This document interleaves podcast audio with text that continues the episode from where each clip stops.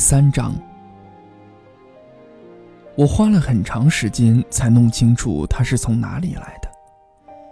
小王子问了我很多问题，却似乎听不到我问他的那些。我对他的了解是在闲聊时零碎的慢慢积累起来的。例如，当第一次看到我的飞机时，我没把飞机画出来，那对我来说太复杂了。他问我：“那是什么东西呀？”那不是东西，它能飞，它是飞机，是我的飞机。我很得意地告诉他我能飞行，他听到之后大声说：“真的呀？那你是从天上掉下来的吗？”“嗯，是的。”我有点惭愧地回答。“哦，真有意思啊！”小王子发出了可爱的笑声，这让我感到很生气。因为我不希望别人对我幸灾乐祸。他接着又说：“原来你也是从天上来的，你是哪个星球的呀？”这时，我突然明白他为什么会神秘的出现在这里，于是我迫不及待地问：“你是从其他星球来的吗？”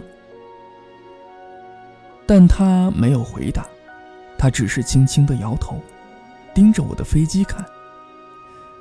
确实，做这个东西你飞不了那么远。他陷入了久久的沉思，然后他从口袋里掏出我的画，专心致志地望着他这件宝贝。可想而知，当时我对“其他星球”这几个字非常好奇，所以我又多问了几句。你从哪里来，小家伙？你刚才提到的我住的地方在哪里呀？你想把我的绵羊带到什么地方呢？他默默地思考了片刻，然后说：“你给我这个箱子的好处是，晚上他可以把箱子当做他的家。当然，如果你听话，我会给你一根绳子。”那你就可以在白天把它拴住，还可以再给你一根柱子。这个提议似乎让小王子感到很吃惊。拴住它，这个想法太奇怪了。但如果你不拴住它，它可能会到处乱跑，最后会走丢的。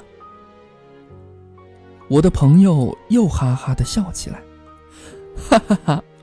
他能去哪里呀？到处都去，不停的向前走。